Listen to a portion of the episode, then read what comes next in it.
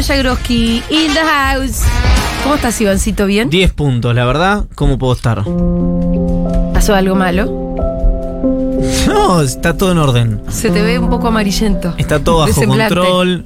Pero que, eh, ¿yo o la, o la luz? No, no sé. Yo te vi entrar eh, por la puerta Sí. y te vi amarillo. Puede ser. No estás en versión Joaquín Furriel hoy. Es en versión Simpson. Estás más en versión. Pareces un Simpson. Nunca ¿Qué estoy en versión Joaquín Furriel. Ojalá, ya lo hablamos esto. Ya lo hablamos, ya lo hablamos. Che, bueno, querido, mucho que hablar tenemos hoy, así que soy vamos Joaquín hacia allá. Furriel de las puertas de Guido Casca.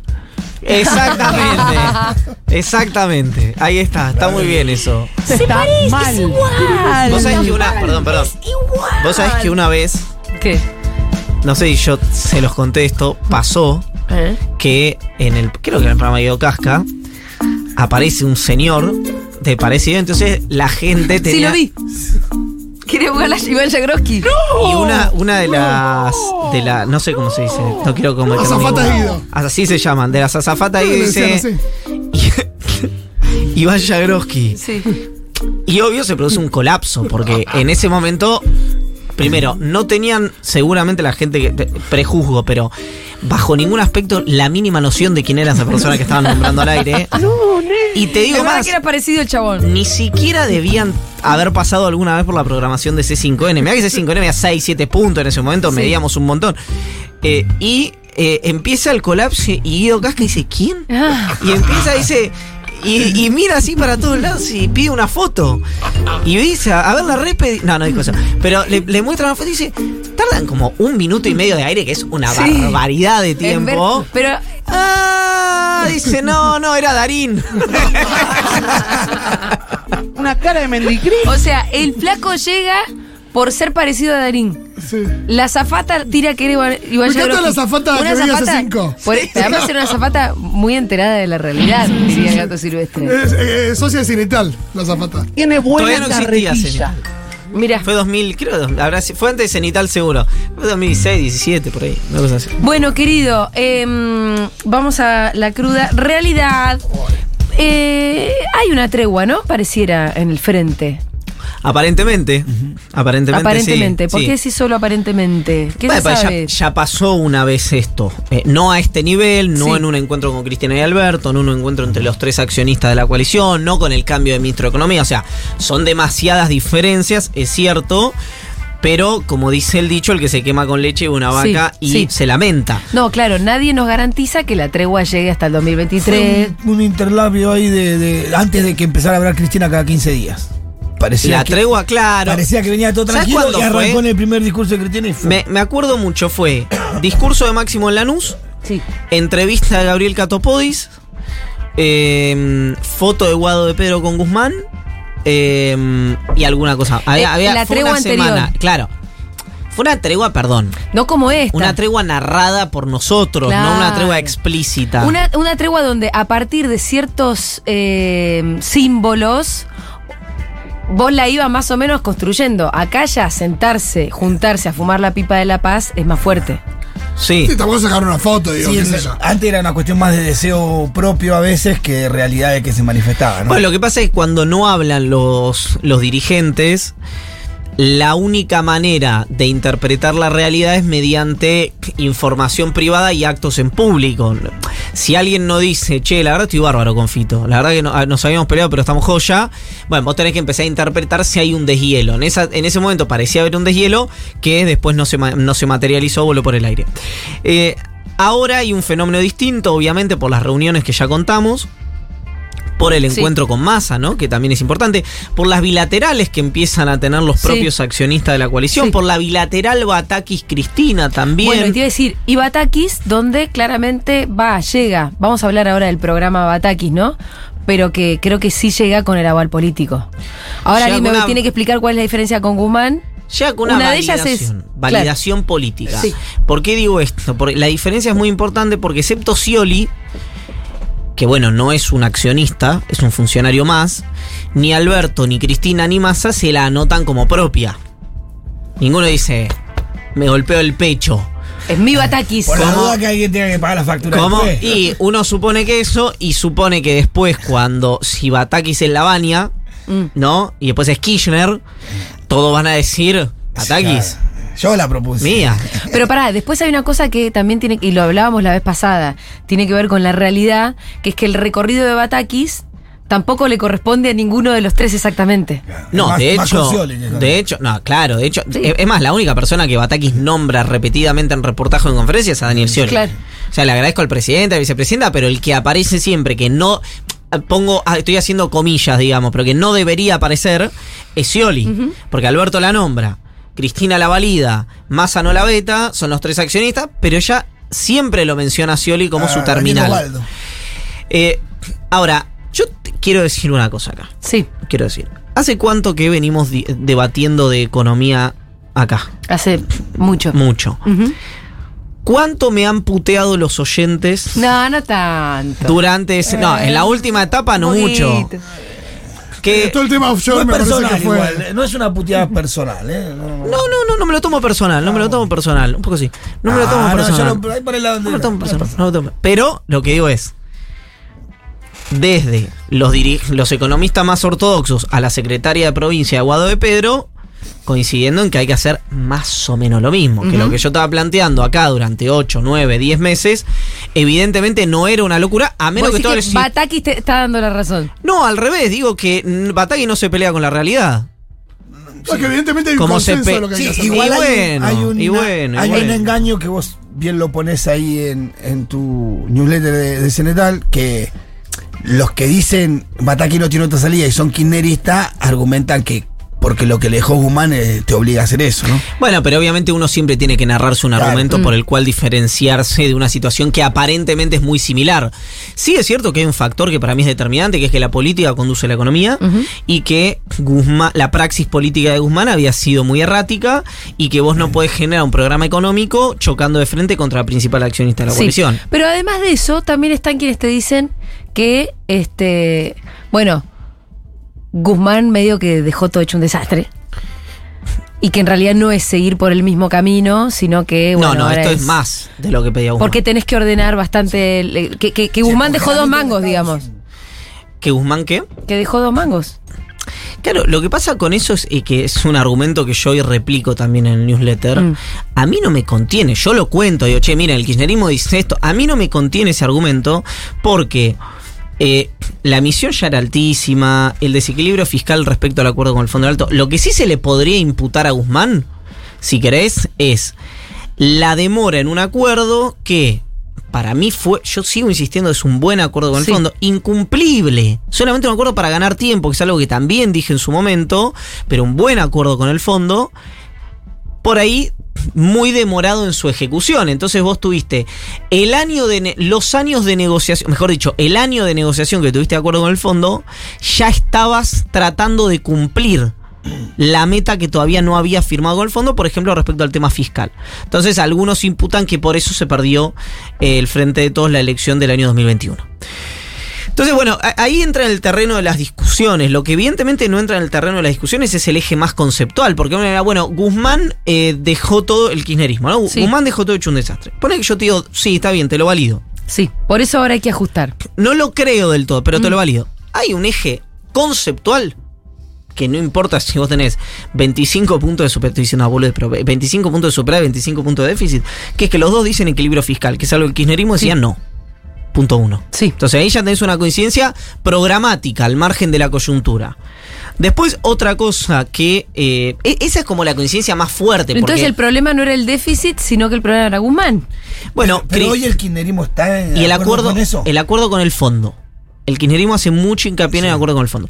Eh, con, el, con la cuestión fiscal. La postura de la ministra de. de- me de parece Economía. que no hay un kirchnerismo, porque yo creo que si vos lo hablas con, eh, qué sé yo, eh, aquí hay un tema de las políticas procíclicas y contracíclicas, que a eso en teoría se le llama ajuste, que digamos, para decirlo rápidamente, si vos estás cayendo, tenés una economía recesiva y ajustás, eso es un ajuste clásico porque es prociclo, es decir, encima que estás cayendo, ajustás. Sí. Si vos en la expansión Apretás. achicás el déficit, en teoría eso no es ajuste porque es una política contracíclica. Depende con qué economista hable, ¿no? Por supuesto, pues, peor que los abogados, esos compañeros. Ahora, Si vos hablas hoy con, con algún sector del kirchnerismo, te dice no le queda alternativa a Batakis. Y si hablas con otro sector, te dicen menos de lo mismo. Ni siquiera más de lo mismo. Ahora, evidentemente quien tiene la responsabilidad institucional y que ha demostrado en más de una ocasión tener esa responsabilidad institucional y es la que define el horizonte de ese dispositivo político es Cristina Kirchner. Y Cristina llegó a hablar de protodolarización y ahora está validando una, como dijo mi amigo Federico Vázquez, que le voy a Sí. robar el término por primera vez eh, citándolo, todo el resto va a ser sin citarlo, ortodoxia táctica. ¿No? Que hay que ver si es estratégica. Porque es- esa es mi diferencia con Fede, digamos. Que es. Yo creo que esto es una situación que llegó para quedarse, por lo menos por el- el- lo que queda de mandato del frente de todos. Porque no vas a tener un escenario Esta situación de protoajuste. de, claro, donde vas a crecer. De hecho, acá. eh, también lo hemos dicho en más ocasión. ¿Qué más quisiera uno que quién podría estar en desacuerdo decir que hay que subir salarios, jubilaciones, pensiones, asignaciones, eh, crear más empleo, un shock distributivo, etcétera? Lo que pasa es que muchas veces, que un, un ejemplo que damos siempre, que es si vos no lográs controlar el dólar, que es acá el gran factotum de todo esto, y hay una devaluación, esa devaluación finalmente a los sectores que más le impactan son los sectores que el Sí. peronismo dice querer proteger, o, o vamos a valorarlo, que el peronismo quiere proteger. Entonces es una manta recontracorta. Alguno me dirá, si yo me saco de encima al Fondo Monetario Internacional, es hambre para hoy pero pan para mañana, como fue en el 2001. Ponele. Sí. Claro, lo que pasa es que en el medio es una situación de muchísimo dolor para muchísima gente. Sí.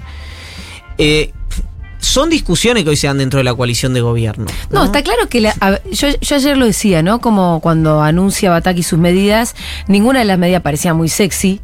Nos estaba anunciando medida ex- medidas expansivas, pero dentro de esos anuncios estaba la de no vamos a devaluar. Ujú. Que a mí me parece que es una decisión que se toma, sobre todo frente a Las presiones. las presiones de la última semana, de las últimas semanas para Correcto. atrás, después de la renuncia de Guzmán, todavía con más vulnerabilidad. Tomar esa decisión no deja de ser una decisión que también es para los más postergados. Ahora, hay un punto también, Argentina tiene como un acto reflejo el sistema político argentino o un sector del sistema político Sí. argentino. Así como la derecha en Argentina tiene un, una, mm, eh, un registro inmediato que es hay que ajustar y hay que bajar impuestos. No, no importa, che, pará, na- nadie te preguntó nada, todavía no empezamos a hablar. Ah, no, perdón. Eh, el, el- el progresismo, la izquierda dice hay que eh, em, salario básico universal o tal cosa. Bueno, hay que plantearlo siempre para mí en comparación. Hay gente que dice, no, eso es un error de alguien que es conservador. Lo tomo. Puede ser. Ahora, es mi discusión, yo tenía siempre con mi padrino, ¿no? Que era un marxista. ¿en qué país del mundo se aplica esto? En ninguno. Bueno, hermano. Entonces, bueno, ¿qué país tiene en América Latina la contención social que tiene Argentina? Solo Cuba, ningún otro. Se puede decir, ¿alcanza? No. Ahora, es exageradamente superior al resto de los países de América Latina. Entonces, ¿vos querés más contención social? Bueno, lo que pasa es que esa contención que vos decís es muy expandida en nuestro país, también se logró porque es un país con mucha organización social, con muchos sindicatos, con mucho despliegue en la calle, con, con mucha protesta social, que es de las cosas buenas que tenemos nosotros. No también. tengo dudas eso, ¿eh? ¿Entendés? Entonces, eso también lo logramos con lucha. Son los mismos sectores que yo digo, cuando yo lo escucho a Grabois, eh, confrontando con Bataki, directamente diciéndole caballo, entiendo que cada uno cumple su rol. Estoy de acuerdo. Entonces, a Grabois le toca pedir más. Sobre todo cuando ve que la dirigencia lo que está haciendo es ajustar el cinturón. Y bueno, y dentro de eso, evidentemente va a haber que lograr algún tipo de equilibrio. No, no hay que Si tenerle miedo a eso. ¿No? Como- Lo, lo que pasa es, la pregunta es, si hoy eh, los pla- lo pongo al revés. Es decir, el rol que cumple Grabois, el rol que cumple. Baradel, porque Baradel, también recién lo escuchábamos también. diciendo, estamos preocupados, sentir- sentimos que ayer Bataki le habló al mercado y no a los trabajadores. A mí me pasa, por lo menos a mí, que digo, por ahí hay dos semanas donde Bataki tiene que frenar al mercado y después venir algún tipo de medida expansiva, que- porque si no tampoco llegas al 2023. Es que yo vuelvo con un punto que es. Yo no sé si esto. eh, no, mejor dicho, no sé. no. Esto ocurre en todas partes del mundo, no es solamente un mal argentino. Pero. Lo pongo de otra manera. ¿Ustedes se atreverían a decirle a. eh, un ingen Mañana asume un ingeniero como secretario de energía y hace un pliego de la licitación del gasoducto Néstor Kirchner. y dice, son 16 pulgadas. ¿Alguien se atrevería a decirle, salir y decir, no, esto estás gastando guita que no es tuya, son 18? No, ¿por qué? Porque tenemos la idea que un ingeniero tiene conocimientos en específico que no tiene ninguno de nosotros. En cambio, Argentina tiene 44 millones, serán 12 millones de la población económicamente activa, no sé, por ahí estoy diciendo una barbaridad. 12, 15 millones de ministro de Economía. Y técnicos de la selección. Y técnicos de la selección. Entonces, lo cual alguien puede salir y decir, acá lo que tiene que pasar es tal cosa, sin que haya, porque una situación otra vez, 2011, Cristina 2011, eh, momento de mayor eh, distribución del ingreso, etcétera, etcétera, podías pedir de, ajuste a crecimiento, de ajuste a expansión, cualquier cosa, porque la economía estaba sobre, sobre recalentada, había un 52-48 a favor de los trabajadores, pero no había inversión, entonces te estaba yendo en fade. Había que hacer unas mínimas correcciones, no lo que hizo Macri bajo ningún aspecto lo que hizo Macri, pero digo, era entre muchas comillas una discusión entre comillas en la bonanza. Cuando vos estás al límite con las cuentas, para mí si se da una discusión de orden económico sin tener en cuenta los datos de la economía, es un problema medio grueso. Entonces, yo lo escuché, por ejemplo, en esta radio, Itai Hackman, sí. diciendo, che, ojo, ya sabemos que esto es un paquetazo fiscal de un punto o más de un punto. Pero bueno, se puede financiar por. ¿Qué cosa? El salario universal. El salario básico, universal. Lo mismo hacía INA, Ain también lo defiende y sabía cómo. decía él de dónde sacar. Bueno, ahora, ¿qué me pasa con esa declaración pública? ¿Por qué no me lo explicitas en el proyecto de ley? ¿El proyecto de ley no dice de dónde sacar los recursos? ¿Por qué no me lo explicas? Una cuenta, una cuenta que el que lo mira dice, ah, bueno, lo che, che, pará, ¿cuánto es el potenciar trabajo? Eh, un punto del PBI. ¿Es un punto del PBI? No, obviamente el potenciar trabajo no es un punto del PBI. 0,5 creo. Será un poquito menos. 0,4, 0,5 por ejemplo. Ah, entonces no es con el potenciar trabajo. ¿Con qué más es? Bueno. No, no, pero aparte Itaí Hanman te plantea la convivencia con el potencial mm. trabajo. Lo que plantea es el salario universal como acceso a los que no cobran el, el potencial trabajo y con la intención de bajar algunos potencial trabajo que mudarían desde esa condición a salario básico universal. Que serían las personas que son más de 50 años, que es muy, muy complicado insertarla en el mercado laboral. Ahora, eso por un lado. Pero acá otra vez hay, una idea de decir em, de, cuestiones que son de orden muy, muy impopular, ¿no? Entonces nadie va a decir hoy eh, que es, no es necesario un salario básico universal. Porque evidentemente, no solamente con la situación que atraviesa Argentina, sino con la situación del mercado de trabajo que atraviesa el mundo, como dice Pito, hay un montón de gente ya no se va a insertar al mercado laboral. Igual la tenés que contener porque la gente no se puede morir de hambre. Fin. No hay discusión posible de eso. Ahora, la pregunta es, lo pongo al revés. Si vos hoy haces un salario básico universal, la, la reacción de tus cuentas públicas, olvídate del mercado, de tus cuentas públicas, frente a eso y de la economía, la economía que vos administras, a esa gente que vos querés proteger en seis meses, ¿va a estar mejor o va a estar peor? No, claro que las decisiones se tienen que tomar pensando a largo plazo, pensando de dónde vas a sacar la plata para solventar eso. Eh, y, y como te digo, responsablemente. Lo que sí creo es que hay que atender a las cuentas públicas y también atender a la situación social. Indudablemente. Porque si no, te van a ganar el 2023 y ahí quienes van a perder en serio. Los sectores populares que hoy sufren van a sufrir más todavía. Entonces. Perdón. No, una frase de la ministra que decía: el Estado no está para ahorrar. Exacto. Sí, para cubrir los gastos. Me parece que esa es una frase que marca un poco y que a mí sí me deja un poco más tranquilo que otras partes del, discurso. Porque pareciera que el Estado hasta hace un mes estaba para ahorrar. Sí, eh, la, es una concepción. Lo que le falló, que profundizar. Lo que le falló a Guzmán, mm. eh, a mi juicio, muy claramente, tal vez fueron otras cosas también, pero muy claramente fue ¿Viste decir? La sensación que daba. Sí. Daba la sensación, vino de Colombia, hablaba un perfecto inglés, una relación muy desarrollada con el Fondo Monetario Internacional, mucha mejor frecuencia con los empresarios que con Cristina, y mucha mejor relación y mucho mejor diálogo. Le fallaba la estética. Sí, el hablar era Escucharlo a Guzmán era extremadamente aburrido y era, una complicado. Ay, pero eso al final, chicos, al principio todo nos gustaba cómo hablaba Guzmán, les recuerdo. Nunca, te bueno, No, pero quiero decir. Al principio transmitía una paz, una tranquilidad, explicaba todo. Cuando se sentaba a discutir con Morales Solá, le daba 20.000 vueltas. Bueno, ahora, a lo que voy con eso, ¿por qué le falló la estética? Porque la verdad es que repito La algo. estética y la política. Sí, más no, la digo, política digo la estética porque Ba- Batakis a ustedes les da la sensación de una eh, persona del mercado, de los mercados No. financieros internacionales. No. bueno, y dice lo mismo que Guzmán, entonces le falla la estética a Guzmán. Porque si te dice lo mismo, si, si vengo Es yo. mujer, se viste. Por eso, de la estética. Pero no es solo la estética, también es una trayectoria. Entonces yo también déjame que yo tenga alguna ilusión, porque ella supongo que por más que hoy tenga que aju- nos- ajustar o ordenar las cuentas, No le tengamos miedo a las palabras. por la, por la trayectoria militante y demás que tiene Batakis, Sí. yo me imagino que su objetivo a largo plazo no es solamente ajustar y ordenar las cuentas. Estamos A largo plazo me imagino que va a ser algo más redistributivo, redistributivo, donde tiene que pasar por este momento.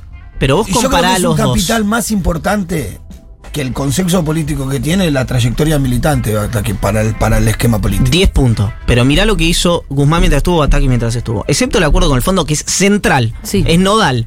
Es imposible decir excepto el acuerdo con el fondo, como dije yo recién, porque fue un punto absolutamente determinante en la relación de Guzmán con el kirchnerismo.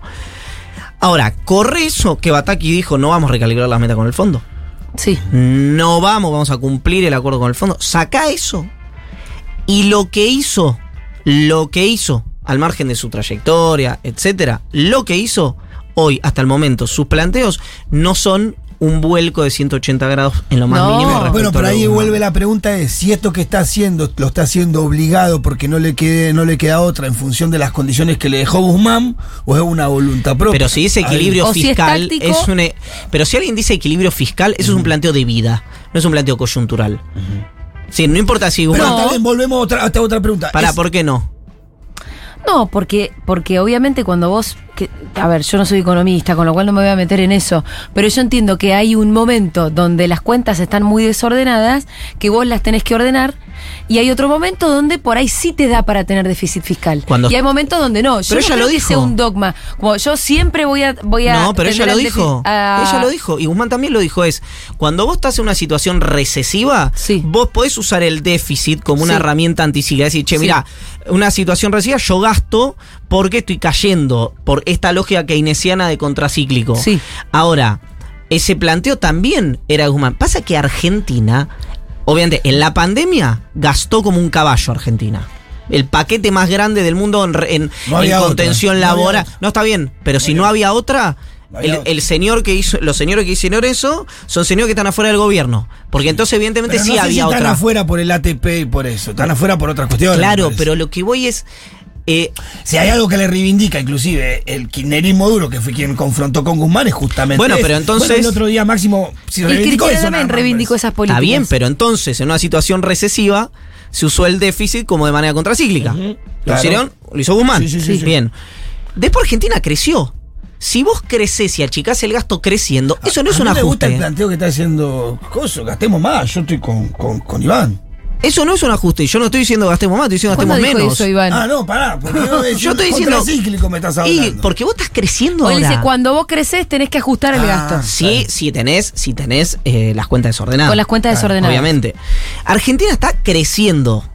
Fin, eso es indiscutible. Está creciendo. Sí.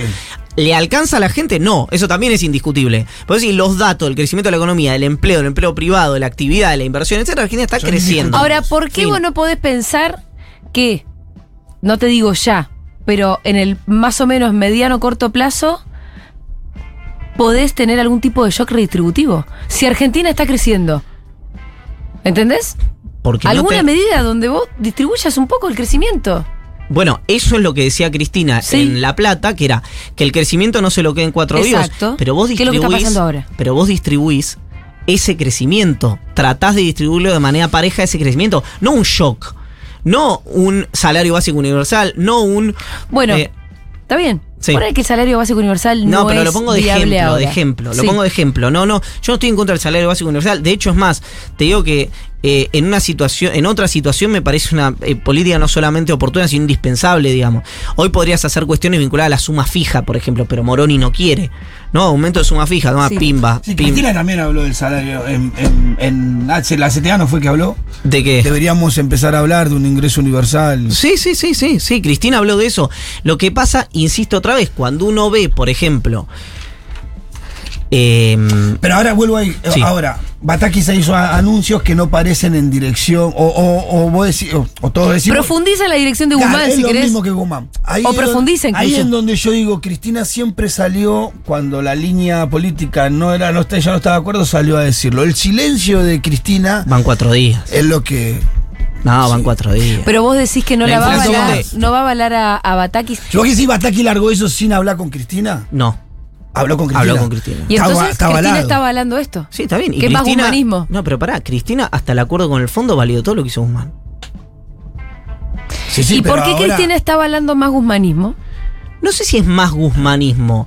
Entonces- es una Es que- situación lo que se puede hacer. que hoy Cristina, que administró el Estado durante Sí. ocho años y cuatro años al lado de Néstor Kirchner y dos años ahora al lado de Alberto Fernández, entiende que es lo que hay que hacer. Yo creo que el problema en realidad con Guzmán no era tanto solamente en realidad de horizonte, sino que, insisto, era estético, estético en el sentido un ministro que no habla del precio del pan, de resultados, de resultados, porque vos haces una política ortodoxa y me bajás la inflación y me subís el salario, y Claro. vamos con la política ortodoxa.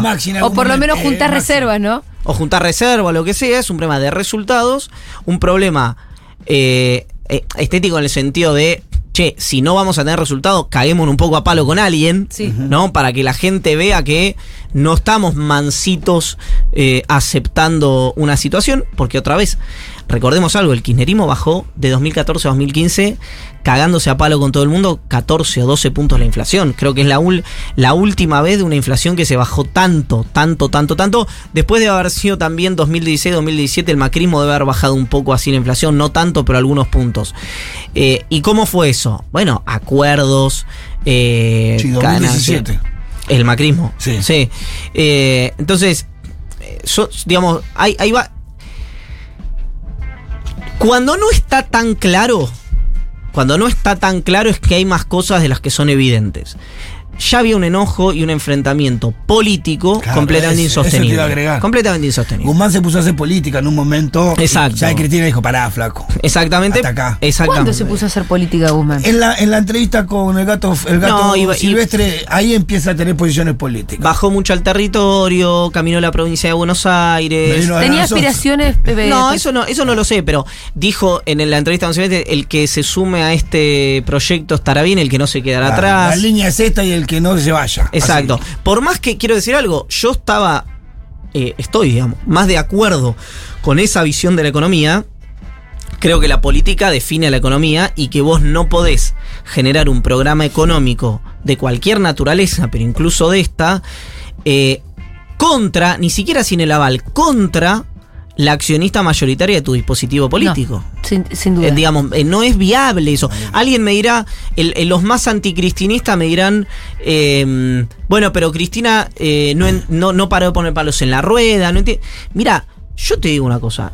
Los funcionarios, incluso funcionarios anti-Cristina, que yo conozco, que trabajaron con ella y que algunos se volvieron a trabajar en este mandato, lo que te dicen es que es durísima a la hora de discutir, pero si vos vas con argumentos y la convences, escucha. Te escucha. Máxime cuando eh, yo te digo, escúchame, si hago esto, ¿no? Yo insisto, yo fui un gran defensor y soy un gran defensor, no por la positiva, sino por la alternativa de haber acordado con el Fondo Monetario Internacional.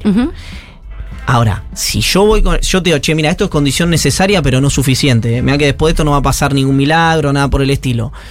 Bueno, es un escenario. Si vos me decís, che, mirá que después del acuerdo con el fondo, bajan los dólares paralelos, suben los bonos, suben las acciones, baja el riesgo país, sube la inversión, y nada de eso pasa, y bueno, ahí sí tenés un problema que es un problema de expectativas.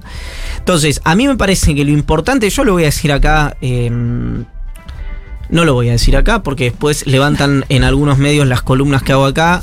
Yo ¿Sí? creo que hablamos entre amigos. ¿En y- dónde levantan? Levantan, levantan algunos, en algunos Después me canales. contás. Sí, después te cuento. Igual Jadrowski se peleó con sus amigos jugando al fútbol y se lesionó. No, porque por ejemplo, yo el, eh, dije que Cristina había sugerido una protodolarización y me levantaron el gozo diciendo Cristina, eh, Iván dice que Cristina quiere dolarizar la economía. Entonces yo digo, bueno, me voy a cuidar un poco más en lo que digo. Sí. Bueno, a veces tendrían que cuidar ellos en el trabajo que hacen, pero no Sí, importa. Sí. Argentina está patas para arriba. Sí. Lo que digo es, Batakis en la reunión que tuvo con todo el equipo que administra el comercio exterior, Ajá. La- antes de entrar a la conferencia Antes de prensa, conferencia- toda secundada, digamos, por el- todo ese gabinete, pedazo de gabinete. exacto, tuvo una frase muy delicada. Vos no la pusiste Claro, en el newsletter.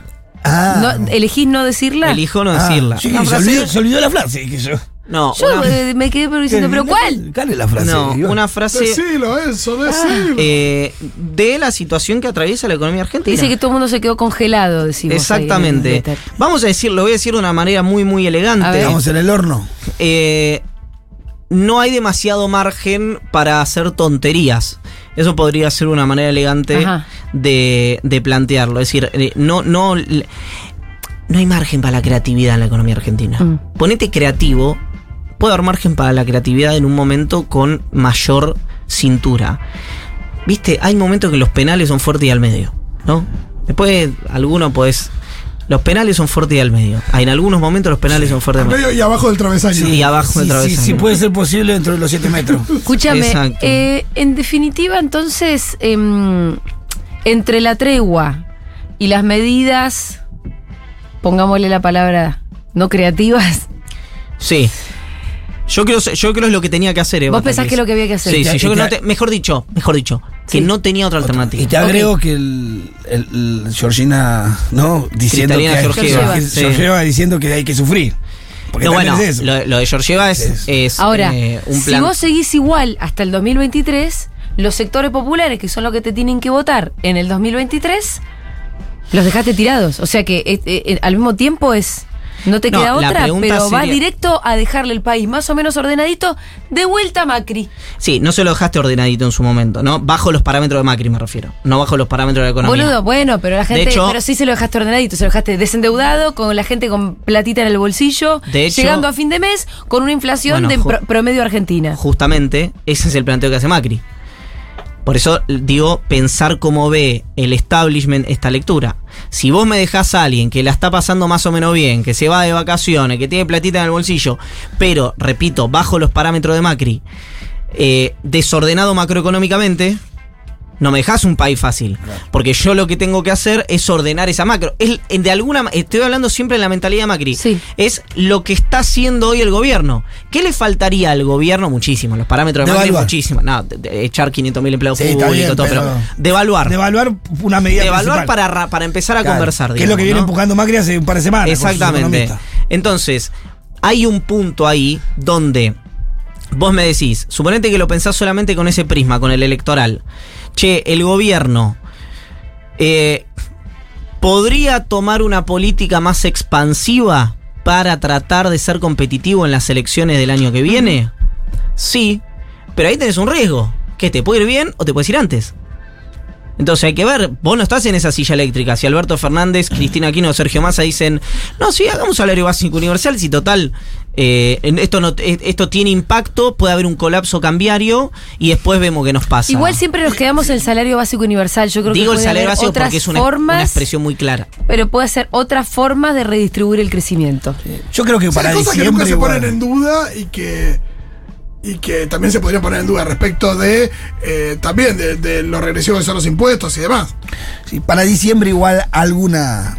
Para encarar el 2023 el gobierno algo de Sí, expansiva suma que fija, algo de expansión siempre va a ser. Para diciembre Pero- creo que va a venir. De acá a diciembre creo que va- no va a haber gran. Bajar la inflación, boludo, hay que bajar Sí, la inflación. Ah, bueno, pero eso no es. Pero para, para, para. ¿Qué? Eso es exactamente la inversa de un shock distributivo. Es lo que está haciendo Batakis. Bueno, Es suba de tasas y pero es que achique te, te lo digo y como equilibrio fiscal. No, no, pero si es un objetivo de cara a las clases populares que son las primeras que pierden es cuando un la objetivo. es de 8 Ese es un mes. objetivo de Batakis. Esta inflación de este mes va a ser Bueno. eso. 8 puntos. 9. Eh, De un Ivancito, mes. entiendo que Un ya mes. te está yendo. Es la inflación mundial anual, es la inflación que ahora hay en el mundo, que es eh, la En histórica. Estados Unidos, 8 y medio. Sí. Sí. pero la del mundo es creo que es 10 por 10 Ah, más sí, o menos sí, en sí, promedio sí. y es récord en Sí, sí. 50 años. Che, no llegamos a hablar nada. ¿Me puedes eh, resumir en dos oraciones en qué anda la oposición? Macri, Vidal, todo eso. Bueno, Macri subió una foto que aparentemente era un apoyo a la reta. Yo averigüé, no era un apoyo a la reta, era un apoyo a Jorge Macri. Se equivocó su equipo de redes. Evident- Digo, pues, para los que creen que el PRO es la NASA en materia de comunicación. Sí, no, la verdad que no. Tiene mucha más herramienta que el peronismo, le da mucha más bola, lo trabaja mejor. Sí, es la NASA, no. Punto uno. Eh, punto dos, Macri sigue, eh, una semana dice que va a jugar, otra semana dice que no. Eh, la reta lo boleteó a Mazot del Banco Ciudad porque Mazot se fue al equipo de Bullrich. Claro. Eh, y Jorge Macri es el candidato de Mauricio para ser jefe de gobierno. Aparentemente, el candidato, el candidato de la reta podría ser Martín Lustó. Eh, en un acuerdo con los radicales, ¿no? No porque sea el ti- la persona que desea la reta Claro. que sea. hay siempre la misma lógica de banquemen a nivel nacional y cerramos la Exactamente. ciudad. Aquel Sí. acuerdo nunca explicitado con el Cotino Sigla. Volviendo cortito, porque acá me recuerda Fede, y yo ayer hice mucho énfasis en que me parece que lo más interesante que planteó Batakis ayer fue del revalúo. el revalúo fiscal. Sí, to- totalmente de ¿no? acuerdo. Por eso te impacta. eh, eso es creatividad, ¿te das cuenta? Eso es creatividad. Porque ahí vos no tenés margen para crear nuevos impuestos. Eh, ¿Y de dónde vas a sacar más guita? Mira, con Por esta- ejemplo. esta, herramienta sirve. Exactamente, Y de de ahí se puede sacar mucha guita. Exactamente. Y, y para, tar- para tener en cuenta que juega cada actor, ahí te estás queriendo bajar el impuesto, sacar el, eliminar el impuesto de bienes personales. Vamos a hablar de eso en algún momento, ¿eh? En nuestra columna Tributo al Tributo. Ivancito, gracias. Nos vemos el martes que Qué viene. calor que hace acá, Dios.